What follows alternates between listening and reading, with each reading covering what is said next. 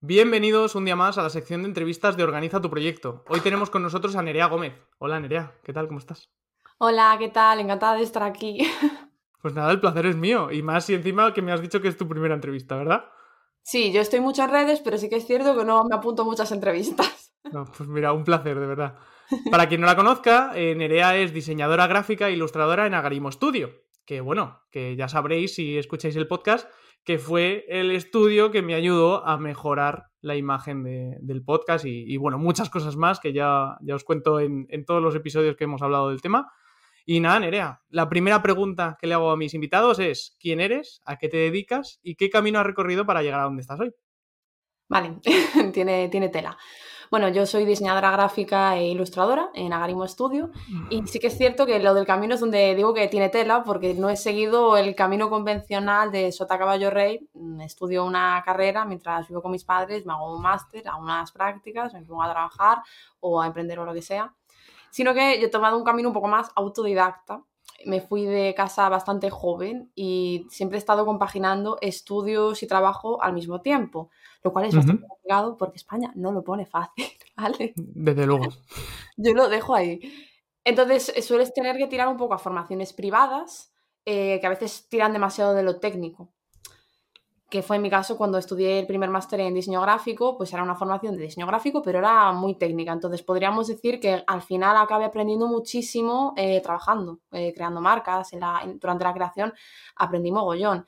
Y bueno, sigo en constante formación, porque yo creo que eso es algo que no termina. No creo mucho en las carreras finalistas, la verdad.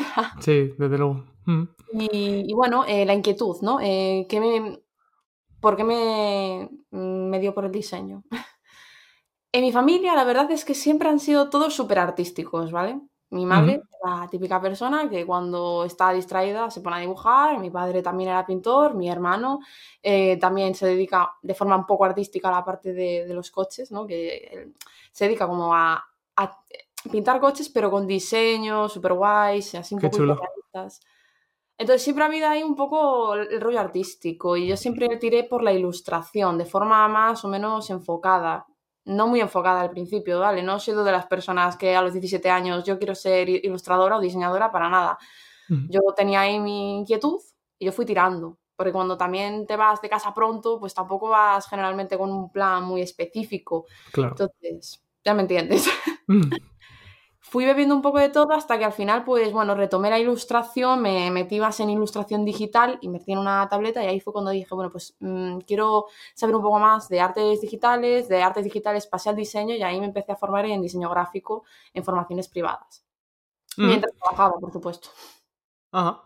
Y, tema trabajos o carrera profesional, eh, ¿los trabajos con los que has compatibilizado la formación tenían que ver con lo que te estabas formando o no, no, no, no.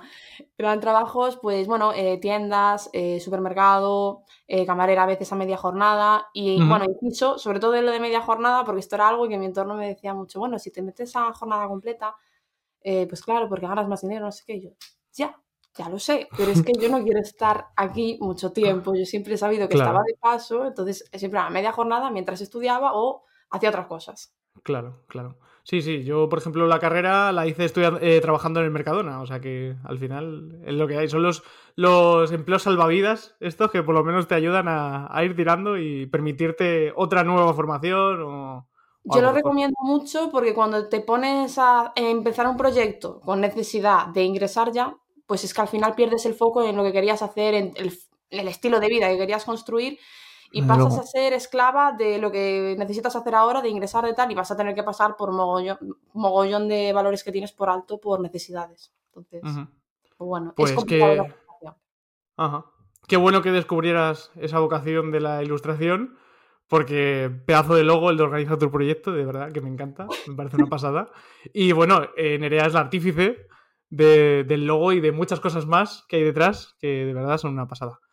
Pues Nerea, te quiero preguntar también, ¿qué problema resolvéis Mónica y tú con Agrimo Studio? ¿Cómo definirías el problema que resolvéis? Vale. Em, bueno, a ver, en Agrimo Studio nosotros trabajamos con marcas y las ayudamos a ser para pertenecer en el mundo.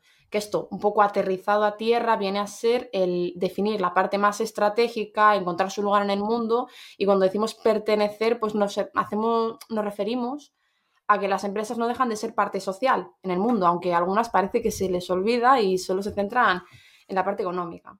Damos por sentado que una empresa necesita la parte económica para sobrevivir. Eso es algo básico y obvio y no, y no sorprende a nadie. Es así. De hecho, incluso cuando pones sobre la mesa, no, yo no tengo ambiciones económicas, incluso suena hipócrita porque es que el dinero ahora mismo se necesita para subsistir, incluso para que la empresa siga eh, ejerciendo, ¿no? Mm. Entonces, dando eso por sentado, nosotras buscamos un propósito más allá del económico, que suele existir, pero muchas veces no está definido.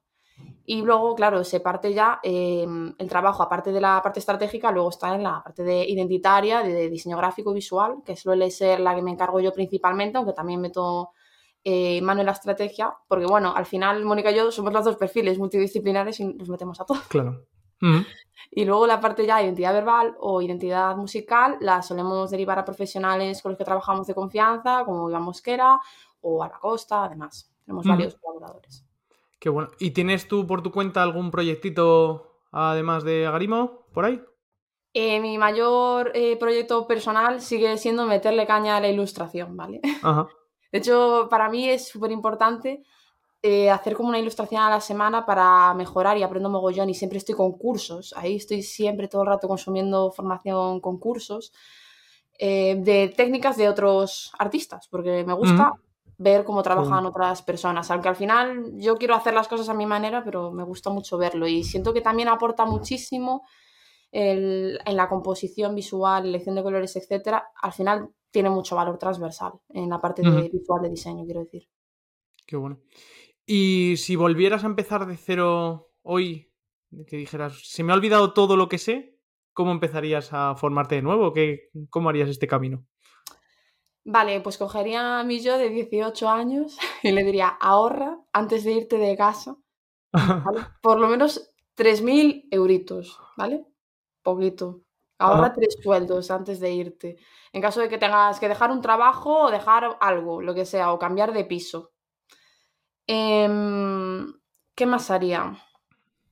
Eh, pues casi diría que, fíjate que hablando del tema, parece que lo he priorizado muchísimo, ¿no? La parte de la formación, porque siempre he sacrificado eh, igual la parte económica para seguir formándome, pues creo que la priorizaría más todavía. Le metería más, más caña. Y trabajaría mucho la parte limitante, porque sí que siento a veces que como las cosas no te las ponen muchas veces fáciles, bueno, generalmente las cosas no son fáciles, no por nada, la vida suele ser complicada. Entonces trabajaría mucho más el pensamiento limitante, que a veces te cierra puertas imaginarias en tu cabeza. Qué bueno, qué bueno. Sí, la verdad que lo de la vida adulta, no sé, desde que nacemos yo creo que cada vez la cosa va peor, porque de hecho ya claro, yo lo veo con mi hijo, digo, que me cambiaba por ti, ah, pero vamos, con los ojos cerrados. Es que estoy un poco estafada, ¿eh? Al final. Sí, sí. Yo no vine aquí para esto. empiezas en la tripa, que no, tienes siquiera que respirar y ya empieza a complicarse la cosa con respirar, luego comer, luego tal, y ya acaba la, universidad o la formación que hagas y, se acabó. Es que esto es un venanazo, ¿eh? porque el tema de la universidad y que todo va súper rápido, yo siempre he pensado, con 16 años, cuando a mí me preguntaban qué quieres ser de mayor o qué carrera vas a hacer, yo estaba súper pez, decía, pero vamos a ver, ¿cómo que quiero ser? Pues no lo sé. O sea, además, ¿qué significa lo que quiero ser? Porque tampoco te explican de qué va cada oficio. ¿Qué quieres estudiar matemáticas? ¿Qué salida tienen las matemáticas? Porque luego hay gente que ha estudiado matemáticas y no quería trabajar de las salidas que dan matemáticas. Y es un rollo. Sí, sí, y eres eh, muy joven como para decidir a qué te vas a dedicar los próximos 40, 50 años. No sé, me parece una locura también tener que tomar esa decisión en ese momento que... No sé, a mí me pilló verde. Claro, que estás deseando cumplir los 18 y, hacer un poco lo que no te han dejado hacer los 18 años atrás. Así que. Sí. Y, mm, y Nerea, en Nagarimo, ¿qué, tenéis en cuenta a la hora de colaborar con, alguien? Por ejemplo, con los socios que tenéis de confianza, algo que tengáis en cuenta, algo que, digáis que, que os llame la atención. Hombre, lo principal suele ser el método de trabajo que encaje con nosotras, que sea coherente también con nuestros valores y también, pues claro, que la comunicación sea fluida y nos entendamos bien. Pero sobre todo la parte de coherencia de valores es muy importante, tanto para colaboradores como para marcas con las que trabajamos. Es algo que tenemos muy en cuenta. Ajá, qué bueno. Y una pregunta así un poco más filosófica. ¿Qué es el mm. éxito para ti?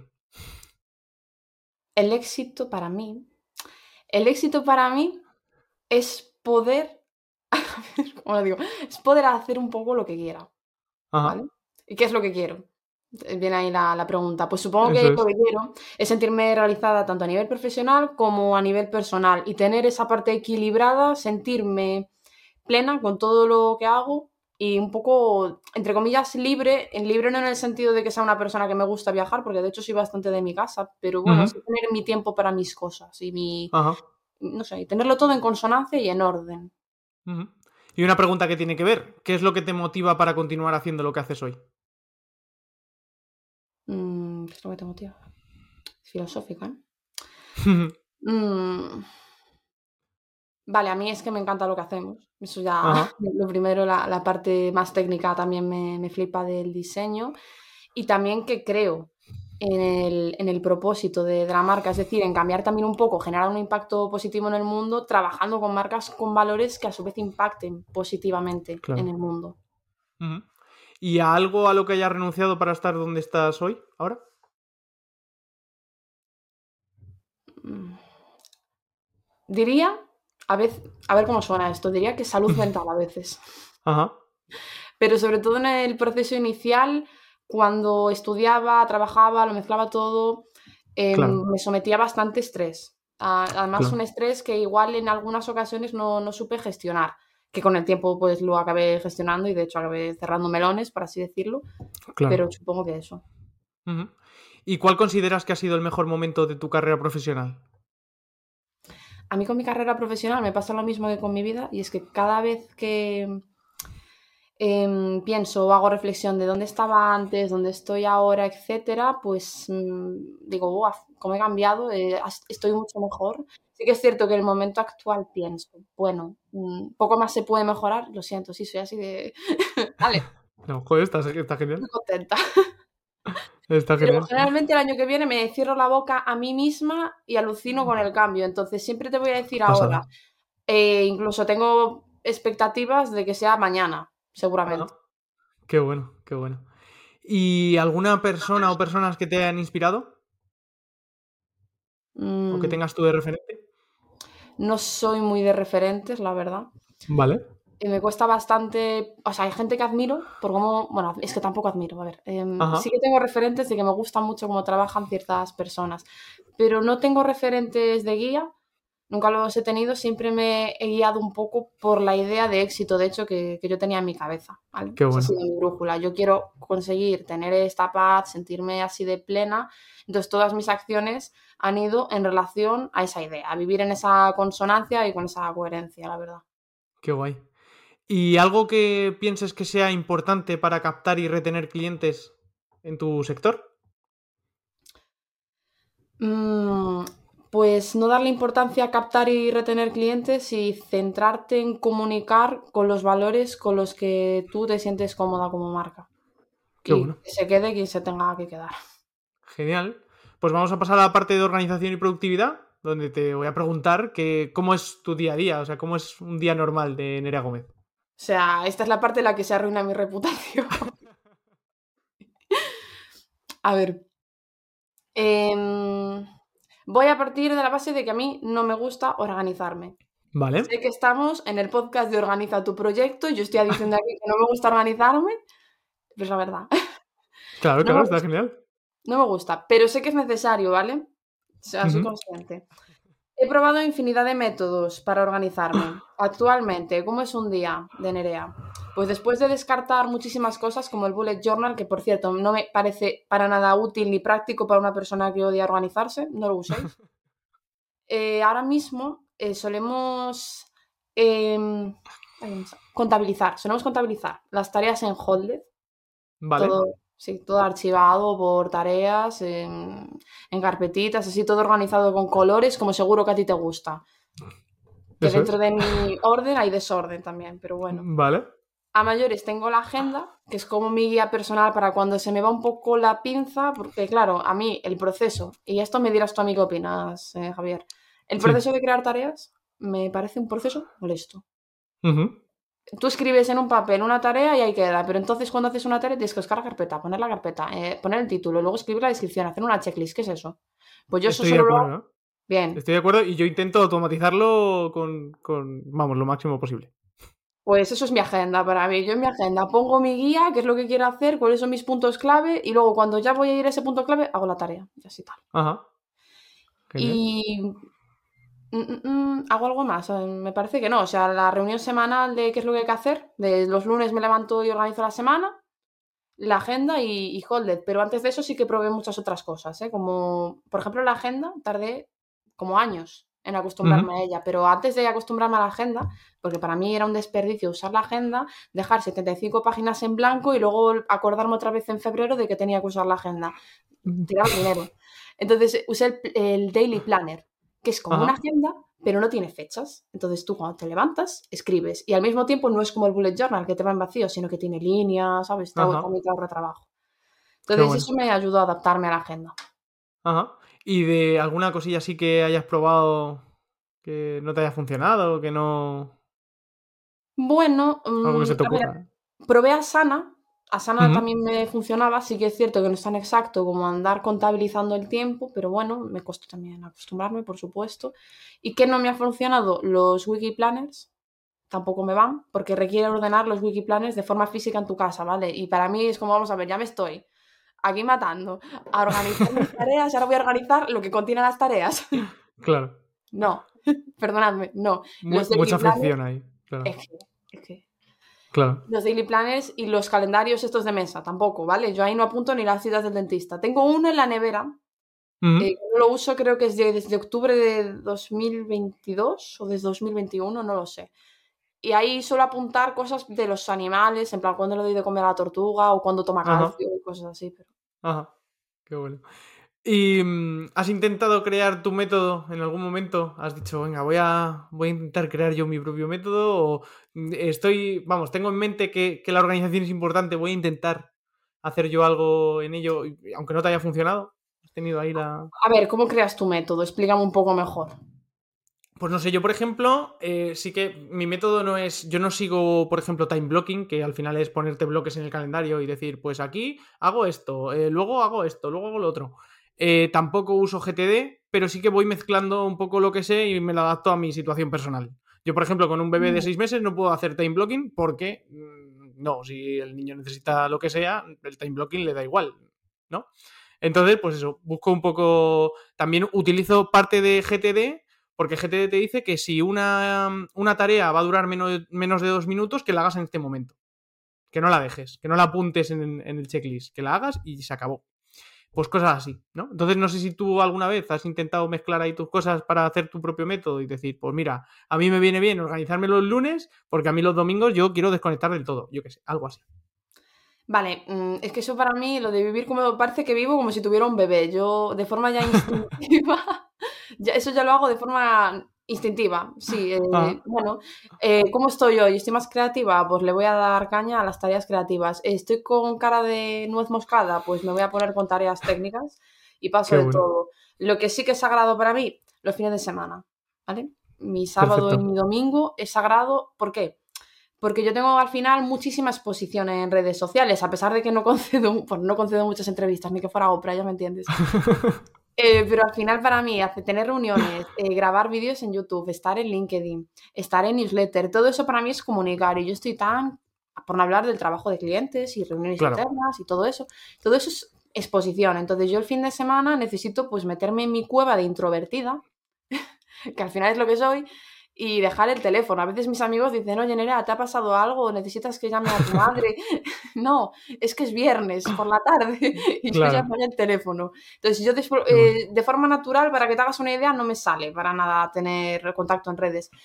Es puramente profesional y yo también a nivel sentimental de cómo me encuentro eh, o dónde soy más productiva, organizo también eso, pero bueno, no me bloqueo tiempo, ¿vale? Sí que es cierto que, claro, me marco deadlines. Necesito Claro. tener esto para aquí, pero claro, también sabiendo mis procesos, me marco unas deadlines realistas que hacen que no esté agobiada generalmente, claro. que al final creo que a todos nos ha pillado el toro alguna vez, pero Desde luego. Y te quería preguntar, ¿alguna herramienta además de Holded que utilices o ¿te parece poco? No, ninguna más. Ni la quiero. Vale, perfecto. ¿Y de media cuántas horas di- dirías que le dedicas a trabajar al día? Bueno, pues eh, como lo, lo de tener un bebé, Depende, depende del día. Depende del día. Diría que de media eh, unas 7, más o menos, de media. Pero sí que es cierto que hay días que igual trabajas más y días que trabajas menos. No, de forma también muy orgánica eso. Genial. Te iba a decir que si eres de planificar o improvisar, pero ya veo que, que bastante improvisación dentro de cómo te levantes y demás, que está genial. Yo creo que para los trabajos creativos como el tuyo es lo mejor. Porque no tendría sentido que me pusiera yo de, de 10 a 1, tengo que tener hecho esta ilustración sí o sí. No, si en ese momento no es el momento, yo creo que lo mejor es tener improvisación dentro de... Con ilustración soy un poquito estricta, em, porque sí que me gusta estar siempre con, los tiempos un poco medidos, pero como es un poco personal, digamos, pues me lo hago porque soy un poco competitiva, ¿vale? Tengo un espíritu muy competitivo, de hecho, ¿para qué mentir? Entonces compito con mi, con mi timing y con el tiempo que tardo en adaptarme a, a nuevas técnicas. Pero con trabajo no, al contrario, porque no es una práctica, es un trabajo y eso sí que requiere respetar los procesos. Entonces sí, ahí sí que es verdad. Y, la creatividad, como bien dices, no es algo que tú te levantes un día y digas de aquí a aquí la exploto, porque al final la creatividad necesita respirar, descansar, beber de otras fuentes, esperar también otra vez y así. Desde luego. ¿Y cuáles son las principales distracciones que tienes mientras trabajas y cómo las evitas? Uf, mis principales distracciones son mis gatos. Ajá. En primer lugar, y mi tortuga en segundo lugar, que también es a veces muy pesada, ¿vale? De hecho, para tener reuniones, como estamos ahora, tengo que tenerla en otro sitio, porque si no se intenta subir a la pierna. Y mi gato, eh, y mi gato naranja es una distracción también terrible porque se sube al escritorio, me da cabezazos, se sube a mis piernas, me pide mimo. ¿Y cómo las evito? No lo consigo realmente. al final hemos hecho una especie de convivencia, de simbiosis, como el artrópodo este que vive con las hormigas comiendo los desechos. Bueno, pues yo soy la hormiga y mi gato naranja es el artrópodo, ¿vale? Entonces él se pone a dormir mientras yo trabajo y le hago un sitio al lado de donde yo estoy trabajando. Le pongo una silla con su cama, se duerme a veces encima mía, eso depende de si es verano o invierno. Y, y o le hago un sitio en el escritorio. Si tengo espacio, pues a veces se tumba ahí. Ajá, genial. ¿Y tienes alguna, alguna rutina que te haga ser más productiva? Por ejemplo, yo qué sé, levantarte pronto o no, eh, hacer ejercicio antes de trabajar, algo así. Sí que soy instintiva, ¿eh? me estoy dando cuenta con tus preguntas. Mm, pues depende también de, cómo me levante. Yo sí veo que voy un poco de lado, eh, pues suelo tratar de estimular un poco el ánimo que tengo con tareas que me molen o que me, que me estimulan. Pero no tengo una rutina. O sea, evito las rutinas así muy estrictas, ¿vale? Porque también me agobio. Sí que soy rutinaria, pero tampoco me gusta decir, me levanto a las 5 de la mañana y medito. No soy ese tipo de persona, Genial. Yo, yo tampoco, la verdad. Me da bastante pereza, de hecho, ese tipo de cosas. ese, el mundillo de la autoayuda yo creo que ha, que ha hecho bastante daño al público general. Eh, otra pregunta.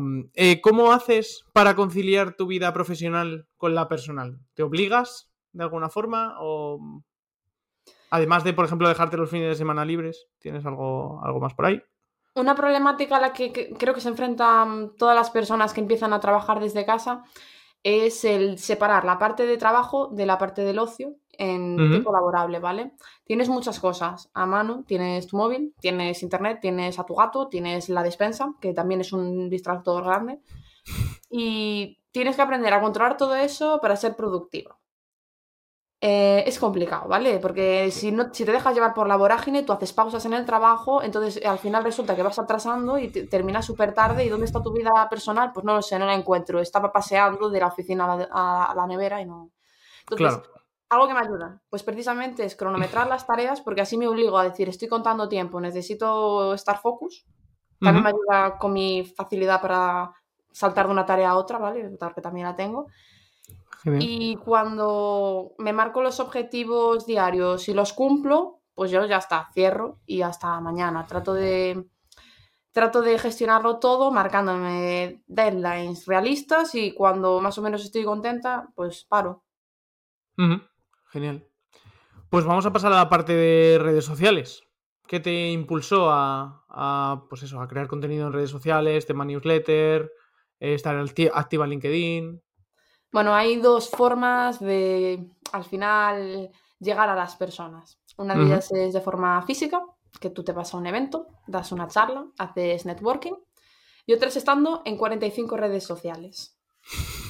Teniendo en cuenta que yo he dicho que luego, los fines de semana me envuelvo ahí en mi cascarón y me pongo a jugar al Overwatch, y ya imagináis lo que me apetece a mí ir a Barcelona a un evento de, conferencias, a, que me den la chapa o a darla yo, con perdón. Sí. Me, cuesta un poco la parte del networking cuando no lo veo orgánico, ¿vale? Cuando siento que es un poco con la necesidad de, de, vender o pues deberíamos charlar porque nosotras hacemos esto y creemos que puede encajar contigo. Eh, un poco también en relación con lo que decía de los clientes, siento que es algo que tiene que ser orgánico, que a través de tu comunicación, si encajas con alguien, va a surgir, un poco como las relaciones amorosas. Sí, desde luego. Entonces, ¿de dónde nace el estar en tontas redes sociales? De no querer ir a eventos. Ya está. ¿No quieres ir a eventos? Pues grabas vídeos, grabas podcasts, haces newsletter, publicas en LinkedIn. Y listo. Y listo. ¿Y el contenido que publicas lo organizas de alguna forma o según te viene la inspiración lo publicas o cómo lo sueles hacer? Pues antes lo organizaba como semestralmente, pero al final no es productivo, ¿vale? Porque antes del semestre ya estás cambiando de un poco de, onda, eh, poquito, ¿no? Porque hay cosas que quieres modificar porque te estás dando cuenta de que no son productivas. Entonces, pues trimestralmente hay redes sociales que sí que están, mm, digamos, cubiertas por la parte estratégica, como puede ser la newsletter, o puede ser YouTube, o el podcast de, fuera del estudio, que ahora también lo estamos organizando más. Pero luego hay otros medios en los que me gusta más ser espontánea y en LinkedIn es uno de ellos. Prefiero ser espontánea y a veces incluso me grabo un vídeo de algo pues, que me he levantado, me apetece decirlo y, lo digo. Un poco también de forma intuitiva. Genial. ¿Y alguna herramienta que utilices o desde las nativas directamente? Eh, Metricool para cuando hay que dejar algo programado y si no, pues sí, desde las nativas. Vale. ¿Y has tenido alguna mala experiencia dentro de las redes sociales? Sí, Instagram. Instagram es mi mala experiencia. Eh, Instagram es la red social que me ha hecho a mí no querer estar nunca en redes sociales. No me gusta nada, lo siento. Sé que hay gente que la disfruta porque es súper visual y, tal. Es que no sé, no le termino de, de coger el rollo. Me parece muy exigente y esa exigencia pues como ves, me encierra, no me permite ser así espontánea y decir, pues hoy no publico. Pues no, porque Instagram castiga mucho. Entonces, mi mala experiencia es eso y bueno, en general todo, todo muy bien. ¿Algún comentario desagradable hemos tenido? Pues sí, ha caído alguna vez. Sobre todo cuando tocas puntos de dolor de las personas o te metes en algún debate, tipo Twitter. Claro. Eh, pero paso bastante, ¿eh? yo de polémicas y de discutir. En eso sí que me organizo muy bien el tiempo. Genial. Pues vamos a pasar a la última parte de la entrevista, que es sobre aprendizaje y te quería preguntar de qué forma sigues aprendiendo. Y bueno, ¿cuáles también eran tus favoritas en la, en la época que empezaste? Porque al final, como has dicho que, has sido autodidacta y demás, eh, pues eso, ¿qué formas eran tus favoritas antes y cuáles son ahora, si, si es que han cambiado? A mí me gusta aprender de forma activa a ver, lo que quiero decir con esto es que no soy muy de consumir contenido para aprender como hobby, sino que me prefiero meterme a una formación, hacerla y estar muy focus en ella. Entonces, aparte, quitando eso, me adapto, la verdad, bastante bien al formato. Si la información me interesa, lógicamente prefiero que sea en vídeo, a poder ser, eh, lo prefiero en directo, ¿vale? En clase en directo me da igual si presencial o online, en horarios me gusta más de mañana porque creo que estoy más concentrada, pero bueno. Y si no, pues en vídeo. Y en segundo lugar, pues sí, también lo puedo pillar en. en dependiendo de la temática, en, en, en, en formato de lectura. ¿Vale? Vale. Entonces, en formato me da igual, pero sí que es cierto que soy de meterme a una formación y hacerla, y es lo que hago actualmente, ¿no? Que estamos viendo de empezar, bueno, empezar yo, eh, una formación en Mr. Marcel School del mes que viene, en un MA, que está bastante interesante. y, sí. Y luego eh, tengo suscripciones también a cosas de dibujo, en el que también hay mogollón de, de formaciones. Pero no consumo ah, de forma muy Em, me estoy liando, ¿verdad? No, no, no. Eh, que no suelo consumir eh, blogs o vídeos como para aprender así que tal, a no ser que haya una temática que me interese mucho o que esa persona lo exponga muy bien. Marco Creativo sí que es un youtuber que consumo que habla de diseño gráfico, pero porque me mola como, como expone las cosas. Genial. ¿Y mm, has, has hecho tú alguna formación o, tienes pensado hacer en algún momento formaciones? ¿Formar yo a la gente? Sí. Bueno, pues el futuro es incierto, pero a corto plazo no. ¿Y qué tres consejos le darías a alguien que esté empezando ahora su carrera profesional en tu sector? Hmm, hmm. Vale. Que al principio va a ser como comerse un elefante, sobre todo cuando estamos hablando de diseño gráfico enfocado a marcas, porque va a haber muchos conceptos que asimilar, entonces me lo tomaría con calma y abandonaría también el perfil especialista. Bueno, esto es el segundo consejo. Abandonaría la idea de perfil hiper especializado. A ver, si, si sale de forma natural, pues no, pero no me obligaría hacer ese perfil súper especializado en diseño, tal y cual. Yo creo que los conocimientos transversales aportan mucho, ¿vale? En los perfiles multidisciplinares. Y a yo me siento más cómoda también en, ese, perfil. Y luego que beban de lo que hacen otros profesionales. Porque como en el Overwatch, esto, los videojuegos y el trabajo están muy relacionados. Aprendes mucho viendo a los demás. Genial. Pues vamos a pasar a la parte de recomendaciones, que siempre suelo pedir tres libros y tres podcasts de temática libre.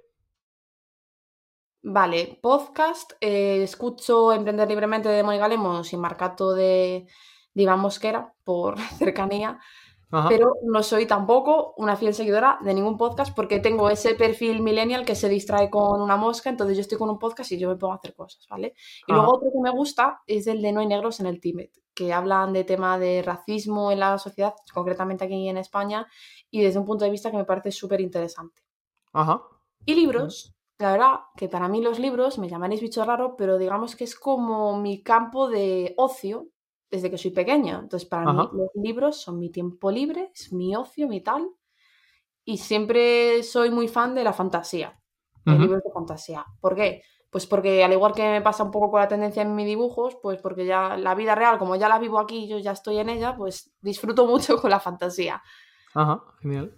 Y me moló mucho la trilogía del Hombre del Viento de Patrick Rothfuss. Ahora estoy descubriendo algún escritor nuevo como Jay Christoph tratando de adaptarme a Brandon Sanderson sin mucho éxito. Y luego, pues bueno, hay otras novelas así como, bueno, Nunca Noche, por cierto, Nunca Noche de J. Christoph, una trilogía que está muy bien. Me queda el último libro. Leo muy rápido, ¿vale? O sea, yo si me dejas voy a dos libros al mes o así. Pasada. Qué guay. Y, y, ah, y Carlos Ruiz Zafón, me gusta también mogollón y José Antonio Cotrina, que son dos escritores españoles que tratan la fantasía un poco más a nivel oscuro, en el sentido de que, bueno, pues me gusta que sean... Me gustan mucho los finales felices y soy muy happy flower, pero también me gusta un poco de realidad, ¿vale? Ajá, genial. Pues, Nerea, la última pregunta, que es la más fácil. ¿Dónde podemos encontrarte? Ah, bien, esto es fácil. Pensé que iba a ser algo filosófico. Nada, nada. Vale, pues entonces a mí en LinkedIn, que es donde estoy más activa de forma más espontánea, pero sí que es cierto que también tenemos el canal de YouTube de Agarimo Studio, en el blog, que también escribimos un artículo al mes, newsletter, que mandamos una a la semana, y en el podcast de Fuera del Estudio, en el que también estamos Mónica Lemos y yo, y ahora estamos haciendo unas dinámicas muy guays con entrevistas a marcas y a otras personas que se dedican al branding, diseño o profesiones creativas. Genial, pues nada, Nerea, ha sido un placer tenerte, ha sido una entrevista muy divertida, me ha gustado mucho. Espero que hayas estado cómoda y que te haya gustado a ti también. Sí, sí, he estado cómoda. Así que es verdad que no estoy muy acostumbrada, como te digo, a hacerlas, pero he estado muy bien. Nada, tú tranquila. Yo hasta hace cuatro o cinco meses, bueno, no, algo más, no había hecho una entrevista en mi vida y mira, aquí me tienes. Así que, pues nada, muchas gracias de verdad y muchas gracias a vosotros por escucharnos. Nos vemos en la siguiente.